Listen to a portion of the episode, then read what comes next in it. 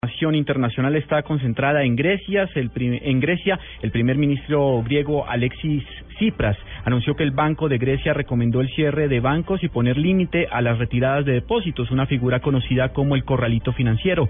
Tsipras también hizo estas declaraciones en un mensaje televisado tras un Consejo de Ministros de Emergencia en el que evitó dar detalles sobre las medidas en concreto y el momento de su entrada en vigor.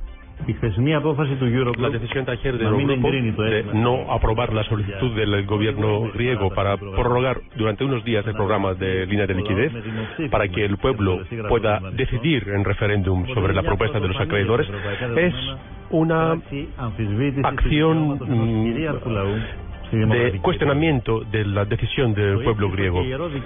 Al derecho de expresar la opinión que tiene el pueblo esta decisión ha conducido hoy al Banco Central Europeo a no aumentar la línea de liquidez a los bancos griegos y ha obligado al Banco de Grecia de eh, introducir medidas de festivos especiales de los bancos y limitaciones de las retiradas eh, de dinero de los cajeros. Es evidente que esta decisión no tiene absolutamente otro, no tiene ningún otro objetivo más allá de eh, obstaculizar la el procedimiento del referéndum y, e influenciar la decisión del pueblo griego, pero no van a salir con la suya.